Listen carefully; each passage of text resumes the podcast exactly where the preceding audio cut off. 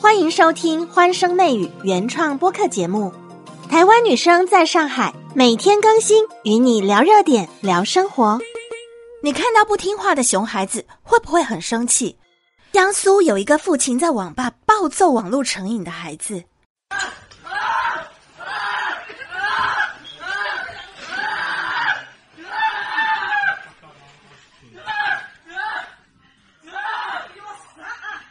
打的现场真的是一片哀嚎啊！看着爸爸不断的挥拳暴打孩子的头，甚至我们感觉到家长的问题比孩子更大。客观来说，在一定的程度上，孩子的品德就是父母的缩影。是什么状况导致他变成熊孩子？冰冻三尺，绝非一日之寒。遇见了这样的熊孩子，你怎么办呢？当天在火车的硬卧上，两个熊孩子疯狂的跑跳，乘务员出来制止。熊孩子的父母非但不以为意，还骂回去，骂得相当不客气。眼看着孩子爬到上铺，火车又晃了一下，终于出事了。一个孩子直接掉下来，砸到中铺的栏杆，接着又砸到桌子，重重的摔在地上，直接昏迷。另外一个熊孩子吓到了，直接从梯子掉下来，幸亏旁边的折叠座椅上有一个人用手接了一下。熊孩子的家长急炸了，大喊大叫要找医务人员。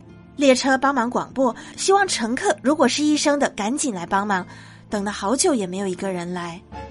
发文的医生说：“其实我就是医生，但是我怕惹火上身，法律不会保护我在非医疗环境之下的治疗行为啊。”嗯，这个医生说：“不是他冷血，一个中重度脑损伤加上呼吸道阻塞的孩子，任何一个医生都了解施救的风险有多大。”只要熊孩子的家长一个不高兴，这很可能就倾家荡产赔上医生职业生涯。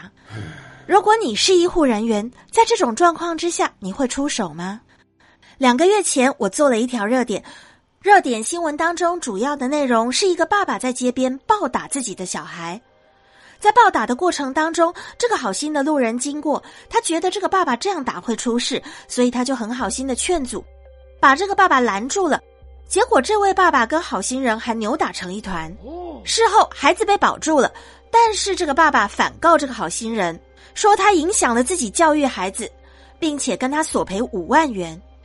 再看看前几天，长沙老人晨练倒地，路过的四十九个人竟然没有人询问，帮忙扶他起来，打电话叫医生，最后老人就这样过世了。网友有非常多的意见，说中国人什么时候变得如此麻木不仁？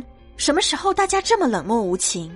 从视频中看见倒地的老人身旁走过了四十九个人，竟然没有一个人能够出手相助。这种现象是怎么造成的？半个世纪前，林语堂说了一句话：“在个人权益得不到保障的状况之下，冷漠便实现了他自身的价值。”许多人曾经很热心，在帮忙他人之后，个人权益受到侵害。被倒地的老人诬陷，被家属追究责任。热心的人不是英雄，反而还被告，自己受伤不说，还要赔偿金钱。套用一句台湾的俗话，叫做“好心被雷侵”。我认为，想要整个社会愿意表达爱心，那就要首先保障施救者的个人权益不被侵害。嗯，连法律人罗翔老师都说，在法律没有保障的状况之下，我们没有救陌生人的义务。在视频一开始讲的这位爸爸到网络去暴打自己的孩子，旁边的所有人，包含玩游戏的人跟老板，没有一个人跳出来干涉或制止。在火车上亲眼见到两个熊孩子从上铺跌落，摔伤的脑子当场休克，但是这个医生最终选择没有出手。这位医生说，他一直到现在都还记得熊孩子的家长是如何侮辱乘务员的。面对乘务员的提醒，如此恶毒的言语也能说出口。这个医生冷静的思考，他说：“请原谅我的懦弱，用我的后半生去赌你的一个医学康复几率，这个赌局太大，我玩不起。看看这样的爸妈，你不难了解一对熊孩子是怎么样被养成的。当救人的风险与收益严重不对等的时候，而且还可能被告，请原谅，我是人，不是神。如果你是这个医生，在火车上亲眼目睹两个熊孩子在上铺玩，然后掉下来，当场摔成休克。”你会出手吗？你对这样的事件有什么想法呢？恭喜听到这里的小耳朵，你又解锁了一个新的热点，精彩的下一集马上开始喽！